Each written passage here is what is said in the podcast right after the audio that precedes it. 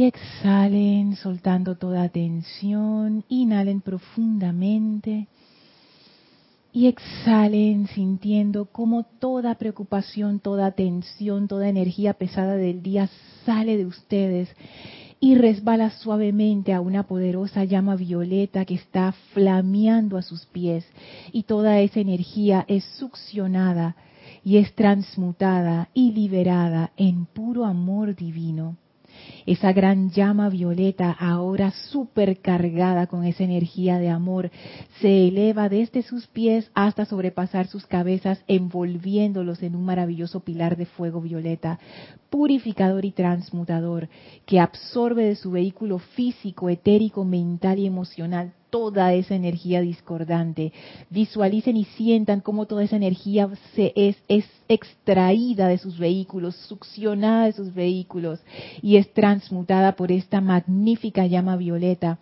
Lo transmuta en perfección, lo transmuta en opulencia, en salud, en iluminación, en victoria, y sentimos ese sentimiento bollante de perfección que va transformando esa energía de oscura y pesada a pura luz. Y hay tanta, pero tanta luz que esa llama violeta se va transformando en una gran llama blanca, fulgurante, radiante, desde la cual se expande la energía y conciencia del amado Maestro Ascendido Serapis Bey. Y al sentir esa conciencia del Maestro, nuestra conciencia se hace una con Él. Y expandimos esa conciencia crística, la conciencia de Dios adentro y en toda vida, que es el regalo de la llama de la ascensión. Somos elevados en esta conciencia de unicidad y estamos ahora en comunión con el amado Maestro Ascendido Serapis Bey, que nos envuelve en su gran aura de protección y de ascensión. El Maestro abre para nosotros un portal a su hogar, el Templo de la Ascensión en Luxor. Avancen a través de ese portal, caminen a través de esos bellos jardines, suban las escalinatas, atraviesen el primer y segundo templo, entren al tercer templo directo a las puertas corredizas del cuarto templo, entren en ese cuarto templo, ese ascensor blanco maravilloso. Y cuando las puertas se vuelven a abrir y nuestra conciencia ha sido elevada todavía más, Estamos frente a los portales del quinto templo. Empujen esas grandes puertas y entren al templo circular con el brasero en medio para ser recibidos por el amado Maestro Ascendido Hilarión, que nos envuelve en su gran aura y conciencia de verdad e iluminación, de fe profunda en esa bondad de Dios, de amor puro, amor divino y nos sentimos en unicidad con el amado Maestro Ascendido Hilarión y permitimos que su energía penetre profundamente en nuestras conciencias, iluminándonos, sanándonos, llevándonos a ese estado de unicidad con Dios, en donde tenemos la comprensión plena de toda esta enseñanza. Con gran gratitud y amor enviamos esa reverencia al amado Maestro Ascendido Hilarión y permanecemos en este estado de conciencia mientras dura la clase. Tomen ahora una inspiración profunda. Exhalen y abran sus ojos.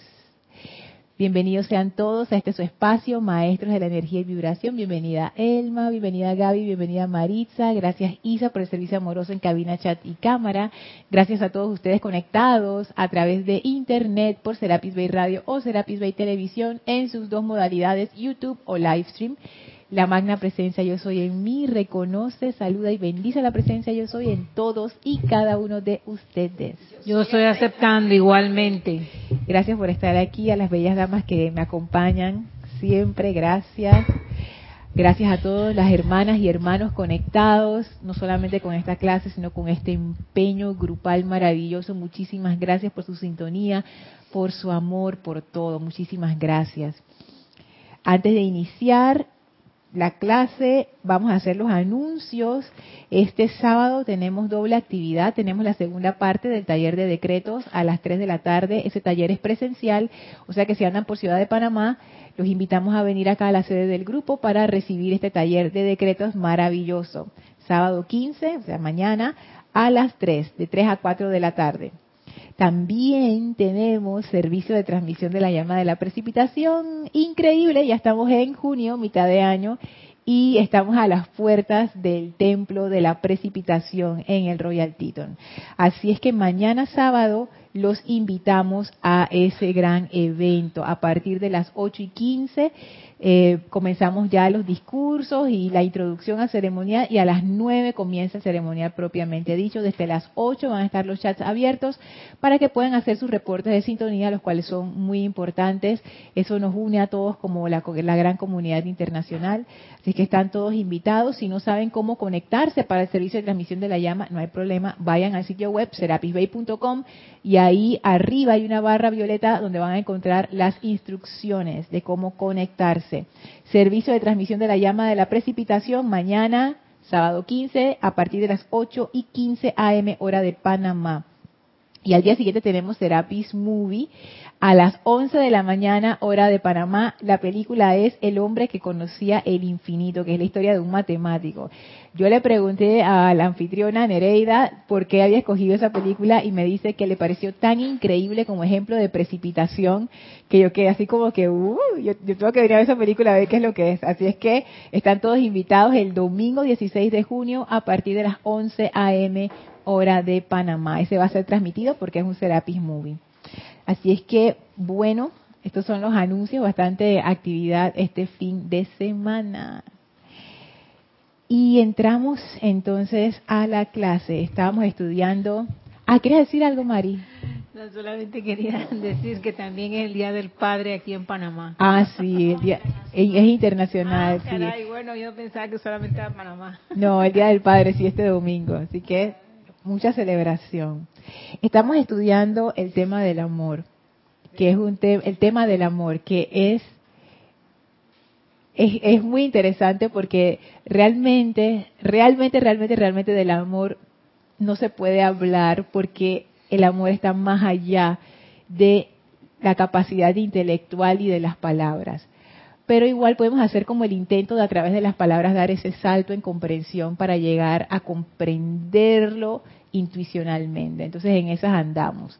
Exploramos primero el amor desde una faceta individual, cómo, cómo ese amor se refleja en nosotros, luego pasamos a una faceta más impersonal que tiene que ver con el amor como un poder, no como algo de sentimiento, porque dice el maestro que el, amor trasciende la mente, el amor trasciende los sentimientos, es más allá. Uno puede percibir el amor con su mente y sus sentimientos, pero el amor no está encasillado dentro ni de la mente ni de los sentimientos, es más que eso. Entonces pasamos por ahí, pasamos por el amor es un poder, después el amado Maestro Ascendido Pablo el Veneciano nos dijo, fíjense qué tipo de poder es, es un poder fecundador, es un poder magnetizador y es un poder de expansión. Y estuvimos estudiando cada uno de esos poderes. Y lo interesante que son, que son tres facetas de una misma cosa, que el amor es un poder que atrae, es un poder cohesivo. Y en esa cohesión ocurre un proceso de creación, que es el poder fecundador. Fecundar quiere decir que es una reproducción, que se crea, que hay una creación en abundancia. Esa cohesión produce creación que luego produce expansión. Entonces son como tres partes de una misma cosa. Y el amor es algo bien, bien poderoso, es una fuerza creadora. Que a mí eso me llamó mucho la atención, porque más que ser como los sentimientos que uno piensa que, ah, ese es el amor, no, el amor es un poder. Y como hablábamos en la clase anterior, todo depende de nuestra capacidad para poder utilizar ese gran poder. Sí, Elma. Yo lo veo como un, un universo bien grande que apenas estoy caminando por la orillita sin poder todavía entrar. ¿Por qué? Porque cuando tú analizas ese amor, vas a ver muchas cosas, la amplitud de todo, los sentimientos, las relaciones humanas, va a haber todo, la, la parte, la educación física de uno, que la conservación de los alimentos, todo el amor, todo, todo, todo. Es muy grande, muy grande. Es que eso es lo que dice el Elohim Orión, que es el Elohim del tercer rayo que representa esa faceta de amor. Todos los rayos lo representan, pero ellos en especial. Y él dice que el amor está en el centro de toda la forma que ha sido creada, de todo el universo, de todos los planetas, desde el átomo diminuto hasta la más grande galaxia, todo eso ha sido creado a través del poder del amor. Entonces, eso es eso es algo muy interesante porque es un tremendo poder creador. Tú lo puedes utilizar para crear a cualquier nivel, lo puedes utilizar para crear cualquier cosa. Y entonces piensen en esto cuando el amado Maestro Ascendido San Germain, que eso lo vimos ya en clases anteriores, él dice, la ley de uno, la ley del círculo, la ley de amor. es todo lo mismo. Entonces ahí nos damos cuenta que el amor va más allá de lo que nosotros pensamos y eso es lo que les quiero traer hoy. Hemos explorado el amor como un poder, ahora vamos a explorar el amor como un principio, oh, que es un principio, fíjense en Boletines Privados de Thomas Prince en el capítulo 198, que se llama Comprensión de la vida a través del amor. Ese es un capítulo de esos maravillosos que existe en la enseñanza de los maestros ascendidos, que yo creo que el día que nosotros comprendamos eso, Elma, vamos a ascender. Porque este capítulo es como, como es, es, es, maravilloso. Y yo siento que todavía nos falta para, para realmente comprender, Mari, lo que el Mahashohan descargó aquí. es como que él descargó todo lo que tiene que decir acerca del amor aquí. Comprensión de la vida a través del amor. Y ahora nos toca a nosotros dilucidar, bueno, ¿qué fue lo que quiso decir el amado Mahashohan? Elevando nuestra conciencia, como decía Kira, a la, a la habitación superior para conectarnos con esa energía. Y nada más voy a agarrar una línea que dice así. Dice así el amado Mahacho Eso está en la página 153, volumen 3 eh, de Boletines Privados. El amor es un principio, una actitud conscientemente mantenida de radiación. El amor es un principio, una actitud conscientemente mantenida de radiación. Y entonces uno se pone a pensar, pero eso qué quiere decir? Primero que todo, no se está refiriendo a que es un inicio, no se refiere a eso cuando habla de principio. Se refiere a que es algo parecido a lo que los maestros llaman es una ley, es algo inmutable, que no cambia, que siempre ha existido, que identifica un comportamiento en particular. O sea, el amor, además de ser un poder, es un principio universal es uno de los pilares sobre los cuales funciona el universo. Por ejemplo, imagínense que uno vaya donde un, un ingeniero o una persona que sabe mucho de computadoras y le dice, ¿cómo funcionan las computadoras? Entonces la persona te dice, bueno, te voy a explicar cómo funcionan las computadoras. Este es el principio de funcionamiento de las computadoras. Ta, ta, ta, ta, ta. Bueno, el amor es ese principio de funcionamiento de nuestro universo, que es algo increíble.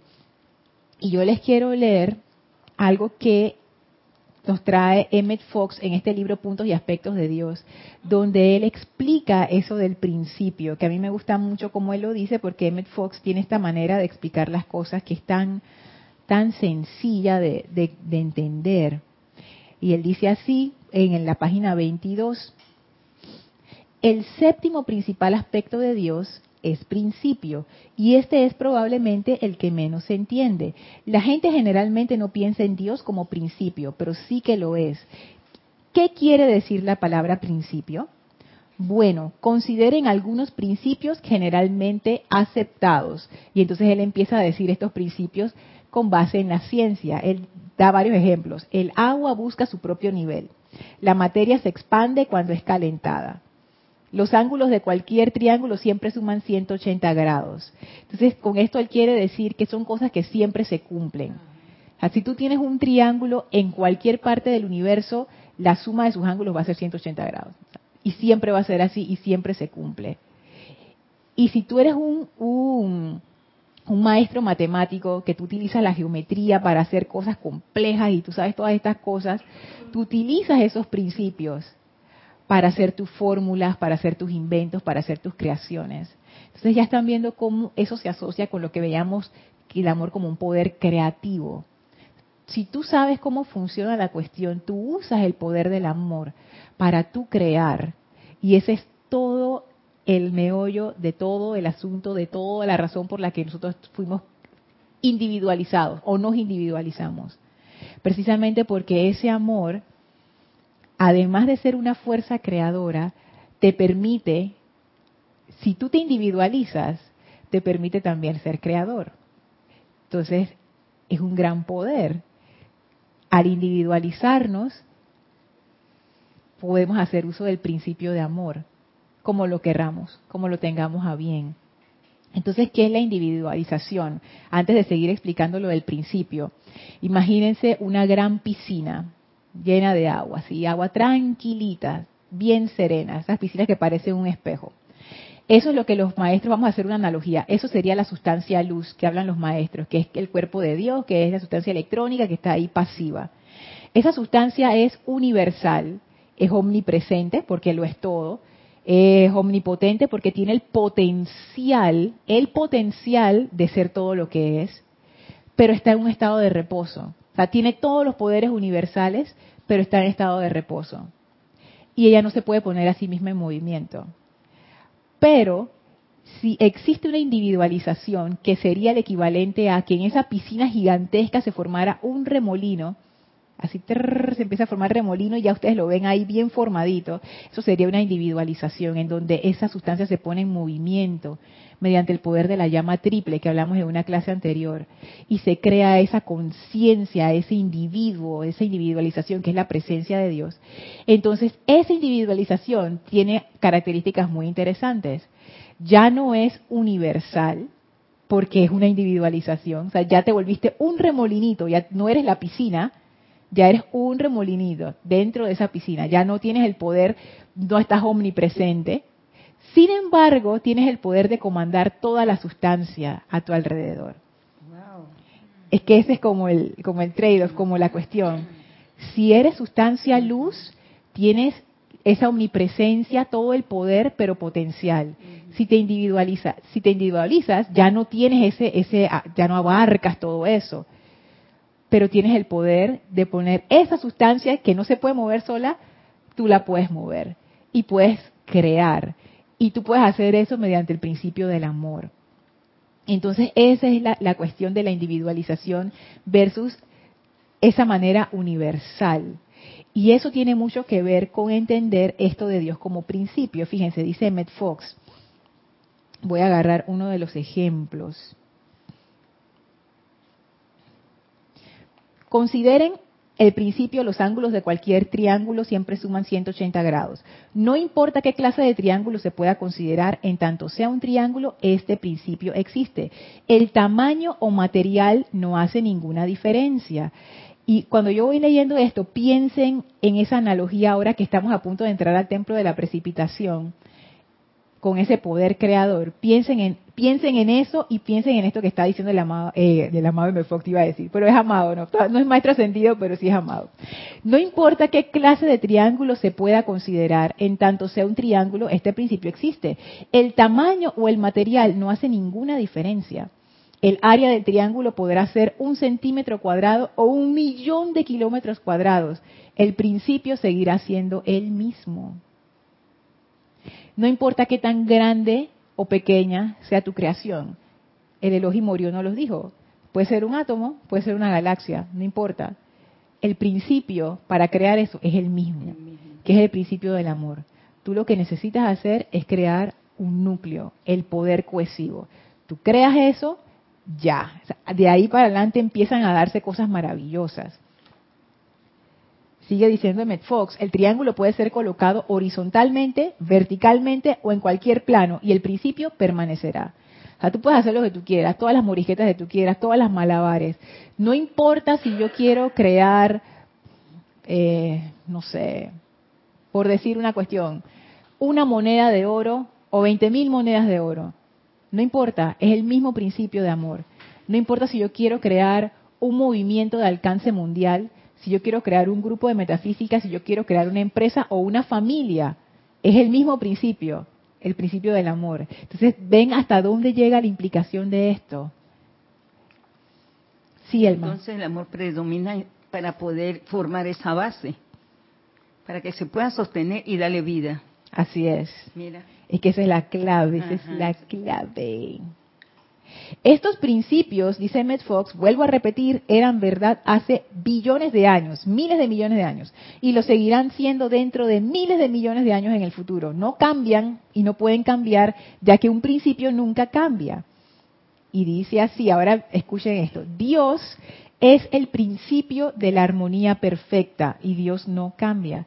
De manera que la armonía perfecta es la naturaleza de su creación. Es bien interesante porque aquí nos da una clave, que ese poder de amor es un poder de armonía. Entonces el principio creador es un principio que crea armonía y crea en armonía también. La oración, dice Met Fox, recibe respuesta porque Dios es principio y cuando oramos de la manera correcta nos armonizamos a nosotros mismos con la ley del ser. Él también hace esas analogías de ley del ser, ley de amor, igual. La oración científica, dice Matt Fox, no trata de cambiar la ley, no trata de lograr excepciones a nuestro favor, no le pide a Dios que cambie las leyes de la naturaleza para nuestra conveniencia temporal, sino que nos sintoniza, como quien dice, con el principio divino. Y entonces encontramos que las cosas comienzan a salir bien, que es lo que uno quiere, que las cosas comiencen a salir bien. Y esto de entender a Dios como principio tiene mucho que ver con lo que decía el amado Maestro Ascendido Saint Germain. Nuevamente lo repito, la ley del ser, la ley del uno, la ley del círculo, la ley de amor. Al final, todos son diferentes aspectos de un mismo principio, que es el principio que Matt Fox dice, Dios es un principio. O sea, eso que llamamos Dios tiene una forma de, no sé cómo decir, funcionar, operar, y eso es lo que los maestros llaman la ley que si uno conoce la ley y tú te alineas con la ley, que es lo que decían en el discurso, comprender y obedecer la ley de amor. Hasta que uno no haga eso, te la va a pasar el sufrimiento, porque no entiendes cómo opera la ley. Y Emmett Fox se dice, tú lo que tienes que hacer es sintonizarte, y él habla de la oración científica, que es realmente poner tu conciencia alineada a favor de esa ley que es amor y armonía todo lo que no sea amor y armonía no está alineado con esa ley. sencillo. Primero que todo. Esto de que ese amor es un principio responde a la pregunta que a veces uno se hace. Si Dios es amor, ¿por qué mi vida anda como anda? Si Dios me ama, ¿por qué no me soluciona todos mis problemas? Entonces aquí viene la cuestión, que es lo que dice Emmett Fox nosotros estamos tratando a esa figura de Dios como si Dios fuera una persona, un ser. Ajá, lo estamos humanizando, exactamente, Gaby, personalizando. Que si yo le rezo bastante, bastante, bastante, en algún momento él me va a hacer caso. Y si yo me tiro por el piso así, me zurro y le hago una manda, ajá, y me latigueo, entonces me, lleno así de, ah, me flagelo, entonces Dios me va a hacer caso y, entonces Él va a hacer una excepción para mí, entonces me va a cumplir lo que yo quiero que me cumpla. Y eso no tiene nada que ver, no tiene nada que ver, porque estamos confundiendo las cosas. Existe la sustancia universal, que es ese principio divino, y existen las individualizaciones. Tú te puedes conectar a nivel de individualización con individualización con los maestros ascendidos, por ejemplo, porque ellos son seres individualizados. Te puedes conectar con la presencia de Dios que tú eres, que es una individualización, y nosotros somos la exteriorización de esa individualización. Con esa presencia, tú puedes tener esa relación de uno a uno, con un maestro ascendido, con los amados padres soles, con seres divinos, con seres humanos, lo puedes tener pero cuando uno quiere crear o precipitar cosas en su vida, tú lo que usas es el principio. Y el principio, ¿qué es lo que requiere? Lo que te dijo el maestro ascendido Saint Germain desde el principio de los tiempos de la enseñanza. Lo que piensas y sientes, eso traes a la forma. Lo que tienes que hacer es, ¿qué es lo que yo quiero? Este es el patrón, lo que le llaman los maestros el patrón. Este es el pensamiento forma. Esto es lo que yo quiero. Estoy clarita, es esto, sí, es esto, perfecto poder del amor. Ya. Pongo el amor allí que conforma el núcleo que empieza la fecundación, que empieza la exteriorización y de ahí para adelante es precipitación. Entonces, la respuesta a esa pregunta que uno se hace, y si Dios es amor, ¿por qué no me arregla la vida? Es porque nosotros, nosotros somos ese Dios que venimos a hacer precisamente eso. Es como el, como el viejo cuento, dije, ¿por qué no llaman a la policía? Y tú eres el policía. Oye, si tú eres el policía, tú estás aquí precisamente con todos los dones y poderes para hacer eso. Porque recuerden, la sustancia luz ella tiene todo el poder potencial. Ella no se va a poner en acción a menos que tú la pongas en acción. Entonces tú eres el que pones en acción las cuestiones en tu vida mediante el poder del amor. Y ese poder del amor está más allá de nuestra personalidad. Que por eso pienso yo que en mi caso fue difícil de aceptar al inicio, porque yo quería ser, me acuerdo cuando Isa lo dijo, que estuvo también dicho, yo quiero ser la protagonista de esta película. ¿Cómo que ahora va a ser y qué otra? No, pero entonces no. Es bajarse de ese pedestal en donde uno mismo se subió, pues nadie te puso, tú mismo te trepaste ahí arriba y darte cuenta que tú eres un vehículo de esa presencia, de ese Dios, de ese amor. Suelta, no, no tratemos, ¿por qué tratamos de hacer nosotros las cosas? Eso no era el objetivo, por eso que los maestros siempre recalcan que nosotros somos vehículos de la presencia de Dios. Cuando hablo de nosotros me refiero a nuestra conciencia externa que nace de los vehículos inferiores, físico, etérico, mental, inferior y emocional. Eso, ese concepto de vehículos que utilizan los maestros es bien profundo. Porque cuando uno realmente cae en cuenta de qué es lo que ellos quieren decir, tú lo que empiezas a hacer es que tú empiezas a soltar algo que vimos en una clase anterior, la sobreresponsabilidad. Porque a veces uno se afana tanto pensando, yo tengo que resolver, yo tengo que cambiar las cosas, yo tengo que hacer. Y estamos, no estamos usando bien el principio. Estamos como encerrándonos. No, Ese es como un capricho. Porque yo tengo que resolver, yo tengo que hacer. Porque me estoy encerrando en mi capricho y no permito que mi mente se libere para poder pensar cómo lo voy a realizar. Fíjate, Elmi, que puede ser que a veces sí sea capricho de uno, pero a veces uno realmente tiene una necesidad. A veces uno realmente quiere resolver un problema o una situación en su vida. Entonces uno entra como en esa, como en ese estrés, como en ese afán de que yo tengo que ver cómo resuelvo y empieza uno a decretar y a hacer y a rezar. El principio es amor y armonía. El universo que está detrás de ti quiere que tú prosperes. O sea, tú no tienes que, que ponerte a rezar y que 15 Ave Marías y todos los decretos del libro de la opulencia para que las cosas se den. No. El universo quiere que tú estés bien, porque tú eres ese poder de amor. Y el poder de amor es opulencia, es un poder fecundador y creador. Entonces, ¿cuál es la cuestión allí? Tú lo que tienes que hacer es apartarte del camino, esa parte que, que quiere dominar y que quiere hacer. Quítate del camino y permite que ese amor a través de ti haga lo que tiene que hacer. Otra palabra que utilizan los maestros para eso es rendición. Otra palabra que utilizan los maestros para eso es aceptación. Porque uno no quiere aceptar que hay un poder mayor que nuestra propia personalidad. Nosotros pensamos que somos lo máximo. Y si bien conscientemente uno piensa que no, porque uno, lógicamente, uno sabe que no, a nivel subconsciente uno piensa que sí. Entonces uno de todas maneras quiere que las cosas, tú sabes, yo voy a resolver. ¿Cuántas veces los maestros no nos dicen, hagan el llamado. En el llamado está la victoria. Amada presencia de Dios yo soy. Tú lo que, lo que le tienes que decir a la presencia de yo soy es la dirección. Ahí está todo el poder detrás. Mira, vamos a apuntar para allá. Amada presencia de Dios yo soy. Estamos alineados. ahí estamos alineados. Perfecto. Hazlo a través de mí. Manifiesta tu perfección a través de mí. Que se manifieste la ley de amor a través de mí. Y deja que eso haga su trabajo perfecto, Mari. Sí, todo eso que tú dices es muy cierto, es, así, siempre y cuando que no haya una motivación oculta de cada persona que quiera eh, ofrecer, dar, eh, pues eh, si no tienes esa, esa, ese, realmente ese amor por lo que vas a hacer, pues de nada sirve. Por eso que muchas veces las cosas no se, no se dan porque no lo estamos haciendo por amor de verdad, así como nos da la, presencia de Dios yo soy cada día.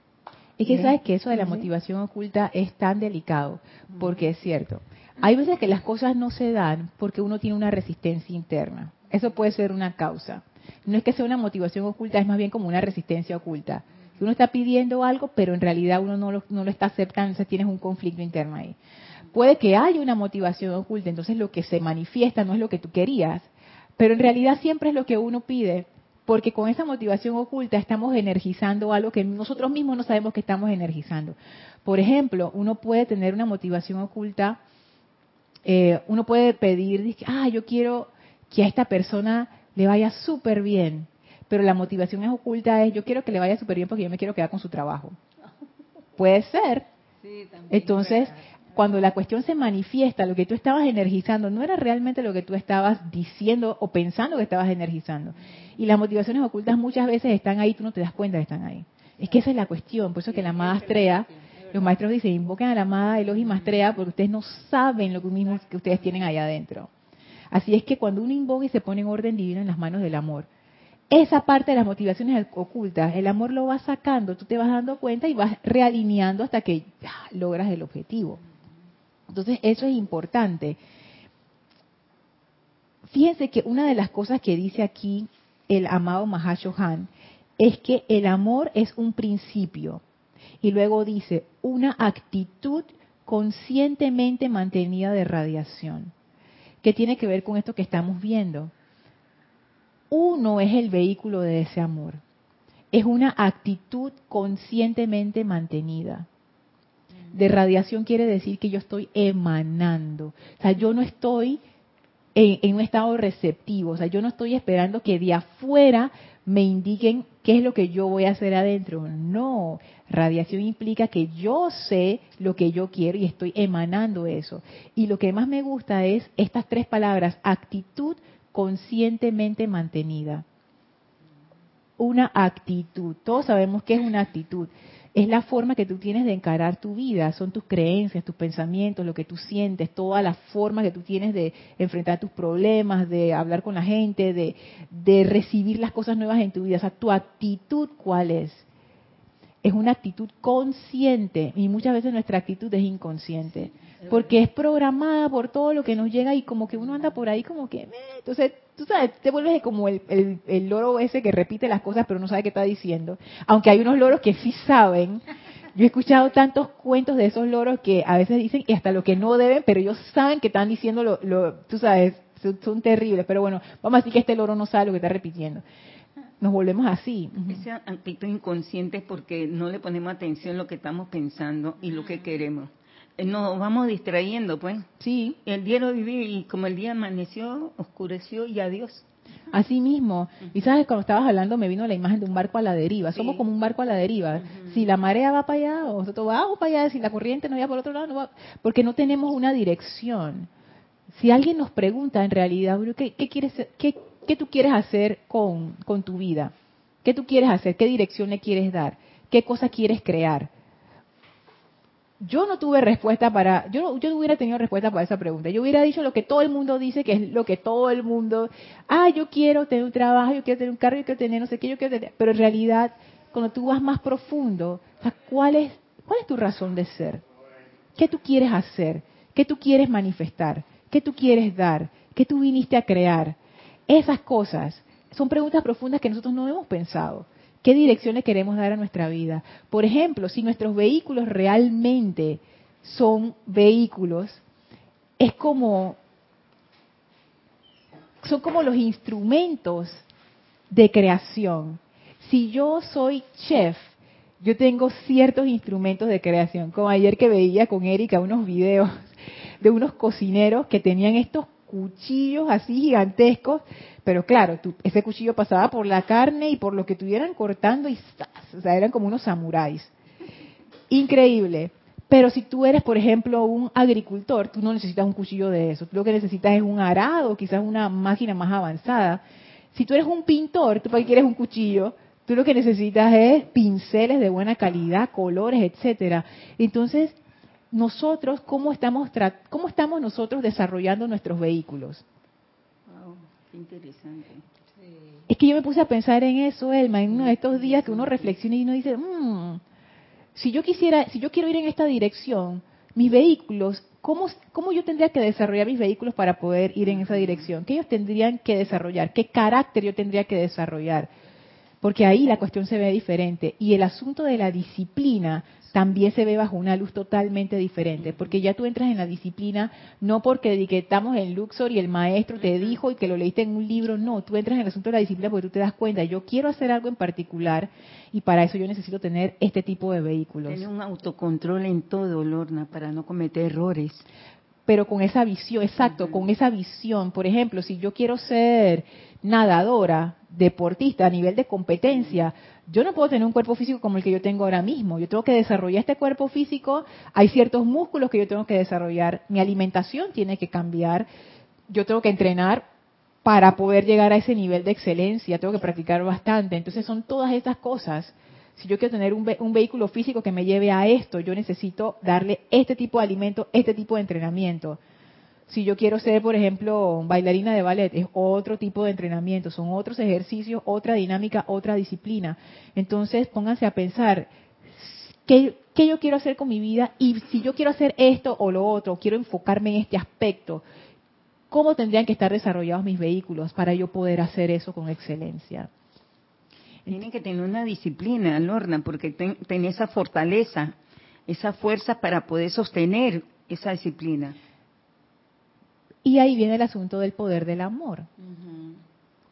Si es una dirección en la que yo quiero ir, ese poder del amor magnético, fecundador y expansivo va a ser lo que... yo ni siquiera me tengo que meter en el camino. Yo lo que tengo que dar es la dirección e invitar el poder del amor para que ese poder de amor se manifieste a través de mí y lo va a hacer de manera natural, que es lo que dicen los maestros. Es como que nosotros estamos peleando por gusto, nosotros estamos luchando por gusto. Como el viejo dicho que decimos aquí en Panamá, es que te estás ahogando en un vaso de agua.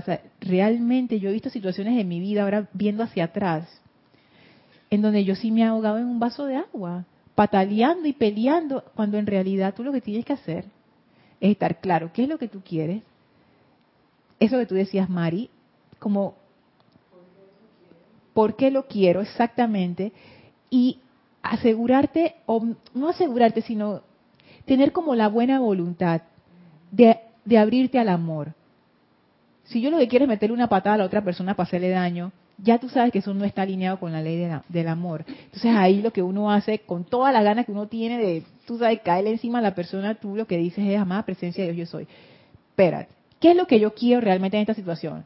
¿Yo quiero lastimar a esa persona o yo lo que quiero es que esta situación se aclare y que no sigamos teniendo este tipo de problemas porque yo no quiero esa armonía en mi vida?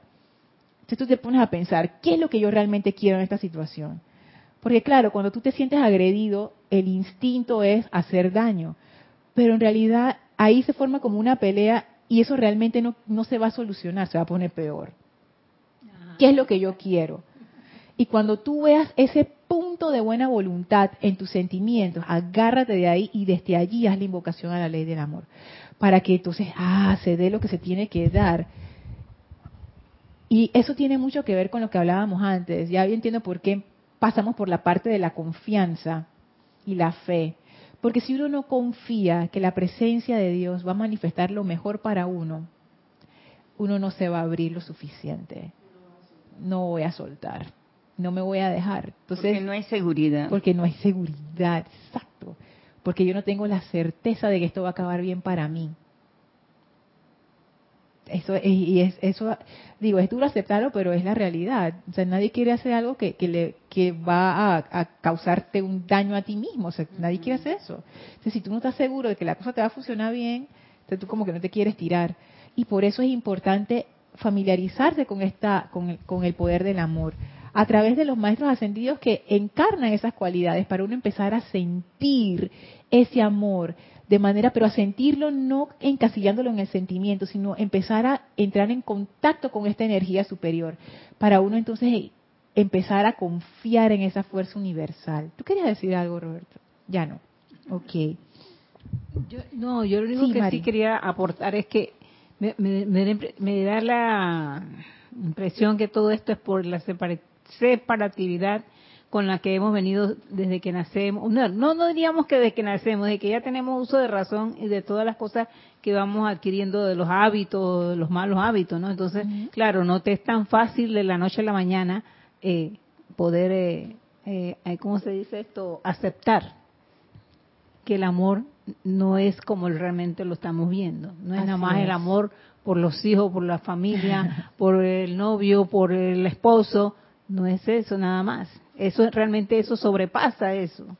Esa es la parte que quizás no, bueno, yo voy a decir por mí, todavía no lo comprendo bien, pero ya poco a poco, sí, porque eh, en verdad que estas clases en lo que están haciendo es ayudarme para dejar atrás muchas cosas de las cuales yo siempre me he hecho esa pregunta adentro, ¿eh? Y, digo, bueno, ¿dónde está la respuesta? Porque también, pero ya poco a poco la estoy eh, conociendo y aceptando. Sabes que es interesante porque es cierto, a, nosotros nos toca como trascender nuestros propios conceptos humanos de lo que el amor es. Y, y no nos lleva a donde nosotros pensamos que nos va a llevar. Por ejemplo, yo pensaba que una comprensión del amor me iba a llevar por un camino como más sentimental, tú sabes, más de que, ay, no sé qué, y tú sabes, todo ese, todo ese, no sé, de esos conceptos que uno tiene acerca del amor, que tú te transformas en esa persona, de que tú amorosa, no sé qué. Pero en realidad me estoy dando cuenta que comprender el amor me lleva a preguntas fundamentales. ¿Cuál es tu razón de ser? Me lleva a preguntas que tienen que ver con ser un ser creador que fue la razón por, la cual ocurrió la individualización en mi caso y en el caso de todas las individualizaciones. ¿Por qué se dio esa individualización? Porque por alguna razón hubo un interés allí lo suficientemente fuerte como para que se creara ese núcleo de amor llamado llama triple. hay una razón por la que nosotros todos estamos aquí. ¿Por qué? Ya partiendo de ahí, es que hacia allá yo siento que me lleva esto del amor. A preguntarme a mí misma, ¿cómo va mi plan creador? ¿Sabes que eh, Saben que hoy venía pensando precisamente en, esa, en eso, ¿no? Escuchando varios podcasts de, de gente que habla así como de temas que, que son relevantes ahora para, para nuestra generación, que antes, las generaciones anteriores, yo veo mis padres, tíos, que ya están en las generaciones anteriores, que era muy importante la parte de seguridad económica. Y si tú tenías eso, eso era como que lo más importante. Pero ahora yo me pregunto, ¿es eso realmente lo más importante? Y yo siento que no, pero claro, nuestra cultura y nuestra sociedad nos enseña a que las cosas valiosas son cosas tangibles. Por ejemplo, este celular, este libro que está aquí físicamente, eso es valioso, eso es importante. Pero las cosas que no son tangibles, por ejemplo, mi felicidad, mi paz mental. El amor. El amor. Eso no es tan importante porque, porque como cultura no lo valoramos, porque no le podemos poner un precio, hay una etiqueta que diga 13.99, o sea, no, no, como no, lo, no es tangible, esas cosas como que no son importantes. Entonces, yo he escuchado eh, eh, anécdotas de personas que llegan al final de sus vidas eh, personas que atienden a enfermos terminales, por ejemplo, y gente que ya va a desencarnar pronto. Y dicen, una de las cosas que la gente más dice es, me hubiera gustado pasar más tiempo con mi familia, me hubiera gustado pasar más tiempo con mis seres amados. Dice que nadie dice, me hubiera gustado trabajar más, me hubiera gustado meter un par de horas extras más, no, la gente dice, me hubiera gustado desarrollar más ese hobby que estaba haciendo, me hubiera gustado desarrollar más ese proyecto. Ah, no terminé de hacer eh, lo que quería hacer con la empresa. son proyectos de tu vida. Es como yo me imagino que es como cuando ya tú estás a las puertas de desencarnar, ya de dejar el cuerpo, esta encarnación, como que las cosas se aclaran y todo lo que es superfluo y no es importante realmente se cae. Y tú te das cuenta de qué es lo realmente importante. Y lo importante es, ¿qué hiciste? ¿Cómo te fue? ¿Qué viviste? ¿Qué dejaste? ¿Hiciste lo que querías? y todas esas cosas no son tangibles, no tienen un precio y tienen que ver con este aspecto de creación que tiene que ver con el amor. Entonces ahí yo veo que esto es algo, o sea, como que no es, no es un camino inofensivo, porque me lleva a mí a hacerme cuestionamientos difíciles. ¿Y por qué son difíciles? porque al mismo tiempo que tenemos toda esa parte creativa, todo ese desarrollo del ser, al mismo tiempo que todo eso están dando, yo también tengo una vida física en donde yo tengo compromisos económicos, compromisos familiares, mis actividades de todos los días. O sea, no es que tú te puedes desconectar de uno de lo otro. Ahora eso dice que todo matrimonio, eh, para que sea feliz, tiene que haber amor y que la parte económica esté bien. Porque si una de las dos falta, ya hasta ahí se, se, acabó todo. Entonces, por eso que ese caché lo tenemos desde que estamos jóvenes, porque eso es lo que nos meten los padres, algunos, pues, yo no puedo decir que todo, pero algunos sí te van creando eso en la mente. Y claro, si tú no conoces realmente el amor divino, entonces, ¿cómo podrás ayudar a tu pareja? Es que ahí está la cuestión. Cuando nosotros seamos maestros de ese poder de amor, ya no vamos a tener las incertidumbres que tenemos para procurarnos las cosas del día a día. Eso que, que dicen los maestros que antes, las, con el sudor, sí, con el sudor de la frente, que ellos decían que la gente antes precipitaba y ¡pap! ahí estaba la cuestión. Yo creo que nosotros vamos para allá también. Quizás no es así como, como que, ah, y ahí está. Es más bien como que nosotros en algún momento vamos a lograr tal maestría que ya no vamos a tener esa incertidumbre, porque ya sabemos cómo funciona el principio y ya podemos precipitar todo lo que necesitamos. Y en el caso de una pareja, lo que tú dices, Mari, a pesar de que quizás haya gente que piense y que no, pero eso es tan, tan así como que, ay, nada más el amor basta, es que, es que es un paquete, es un paquete. Pero hay, si tú tienes dificultades económicas, tú no vas a estar tranquila, tú vas a estar en zozobra porque no te alcanza, no sé qué, si alguien se enferma no hay para pagar la cuestión, no sé qué. Entonces, es como integral, es integral. Tú tienes que procurar tener esa seguridad a ese nivel físico, pero también etérico, mental y emocional. Y la forma de hacerlo no es solamente concentrándose en lo físico, sino es de arriba hacia abajo, poniendo tus cosas en orden, alineadas con el principio de amor, para que eso se dé. Antes de pasar a Mari, ¿tú quieres decir algo? Sí, este, Lorna, hay algo muy importante. Es que yo pienso que, uno ha estado en la conciencia humana toda una vida y pues. ya momento que ya uno está viendo que los años están llegando y todo se está acabando, uno, comienza, uno comienza a decir que Ay, el tiempo pasó y no he disfrutado mi ser, no he disfrutado el amor, no sé lo que es esto. Entonces, cierta edad que, ay, pero mira qué fácil eres yo complicándome por allá lejos. Eso es lo que ha pasado. Es que mucha gente lo ve hacia el final de su vida, pero cuando uno está al inicio, uno está tan metido en el mundo que tú sabes, porque tú estás disfrutando y comprendiendo y aprendiendo y explorando, pero llega un momento en que uno empieza a hacer como ese cambio y uno se empieza a preguntar, ¿es esto realmente lo que yo quiero? ¿Voy para donde quiero? Entonces ahí empieza como el, Armagedón antes de, terminar la clase, porque vamos a seguir hablando de esto del principio y de, la parte creadora, les quiero leer algo del amado Maestro Ascendido San Germain que está en Misterios Develados en la página 130, que dice así.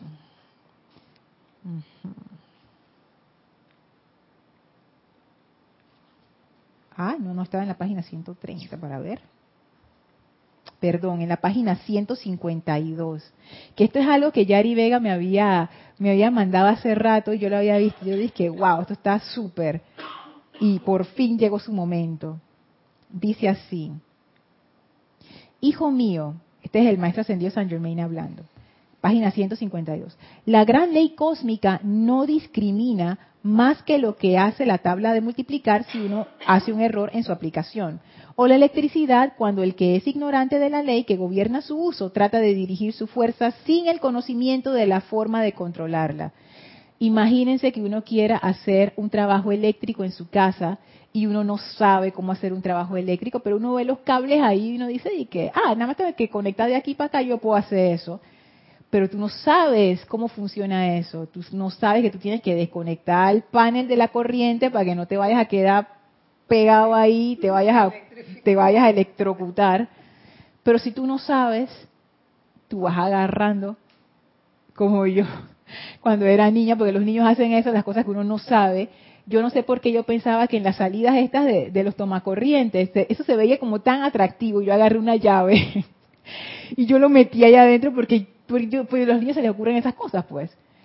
Claro, como yo era ignorante de que si yo metí una llave que es metal en una salida eléctrica, por supuesto que me iba a pasar la corriente, gracias a Dios no me pasó nada, porque aquí en Panamá es 120 y eso no, te va a matar.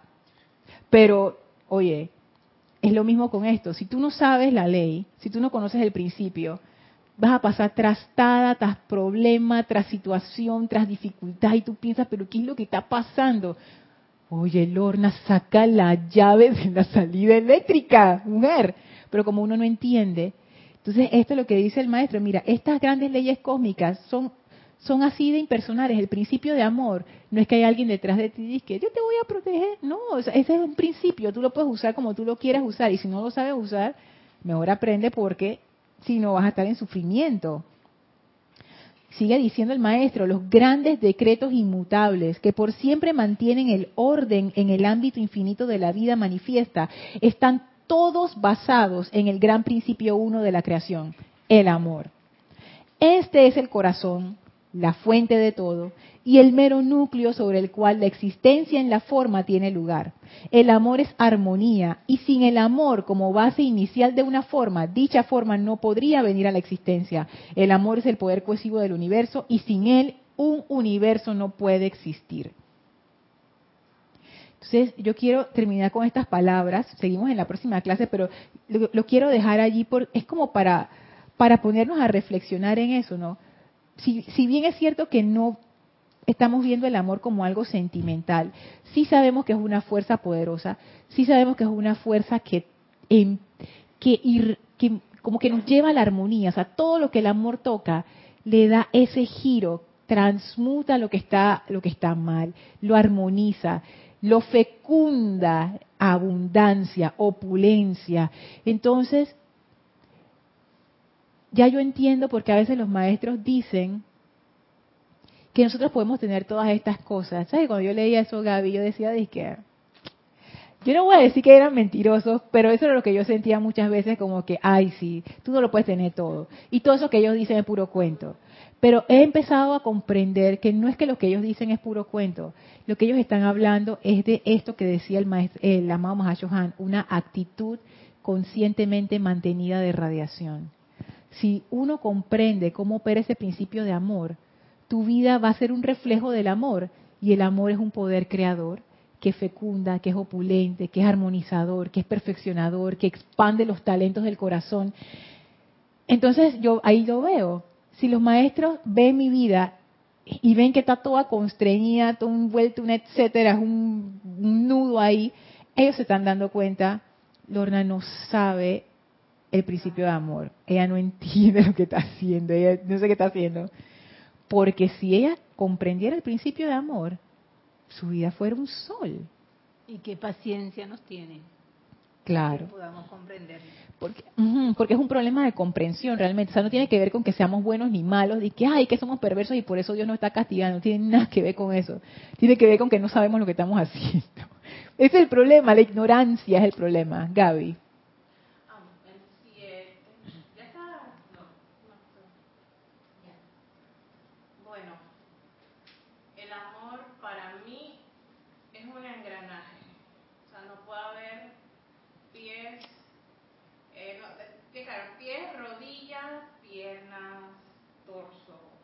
puedes tú ser un ser humano completo si no tienes alguna extremidad. Es igual que el amor.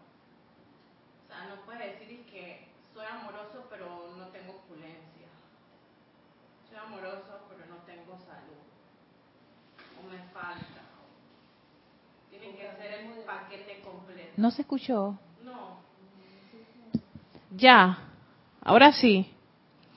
Bueno, lo que me refería es que el amor es un engranaje. No puedes, eh, en un cuerpo humano, o sea, tiene que haber un, balance, tiene que haber un orden. Tiene que haber pies, piernas, torso, cuello, cara, etcétera. Sea, no puedes estar completo si no tienes una de esas extremidades. Es igual que el amor. El amor es un engranaje. No puedes tener salud y ser amoroso no puedes tener buena economía si eres amoroso. O sea, tiene, hay algo que está faltando. Y claro, es que... Porque el, el, paquete completo es el amor. Es que el amor es una fuerza de armonía, es un poder de armonía. Y en mi vida, si todo refleja esa armonía... Todo llega. Todo llega, no hay enfermedad. ¿Por qué existe la escasez? No hay escasez. ¿Por qué existe la enfermedad? Porque yo puse causas que ahora yo mismo estoy cosechando. Porque existe la escasez, las limitaciones, los problemas, porque yo sembré esas causas, porque no sabía lo que estaba haciendo. Porque eso. exacto, y no nos critiquemos porque, ay, ahora mira que estoy pasando por esta apariencia. Es que esa es la parte, es que esa es la parte más maravillosa que yo he llegado como a entrever, no puedo decir que la comprendo, pero la he llegado como a entrever. No importa cómo tú estés en este momento. Si uno empieza a abrirse a la ley del amor, el amor es un principio. Eso es lo que decía es lo que dicen los maestros. Eso no tiene nada que ver contigo. Si tú te alineas con ese principio de amor, tu vida lo va a reflejar. Punto. Ay, es que yo estoy metida en un problema, tú no te imaginas. No importa. Tú te alineas con el principio de amor, tu vida va a reflejarlo. Tú puedes ser la mejor persona del mundo, no sabes cómo alinearte con la ley del amor, vas a estar en sufrimiento, como decían acá. Tú puedes ser no la mejor persona del mundo y trastabillando por ahí, pero de repente empiezas a comprender esto del principio del amor, tu vida se va a ordenar. O sea, no tiene nada, esto no es personal. Por esto es que es un principio. El que sepa cómo se usa, se salvó. Y no y el amor no está ahí para juzgarte, ni para decir, "Ay, ahora me llamas cuando estás pasándola mal." Es que no tiene nada que ver. Es como la gravedad, es un principio. es un principio. Es que no hay armonía en el momento que me quejo. ¿Viste? Ahí te desalineaste. Sí, porque tengo que tener armonía para no quejarme. Entonces, para poder recibir el amor.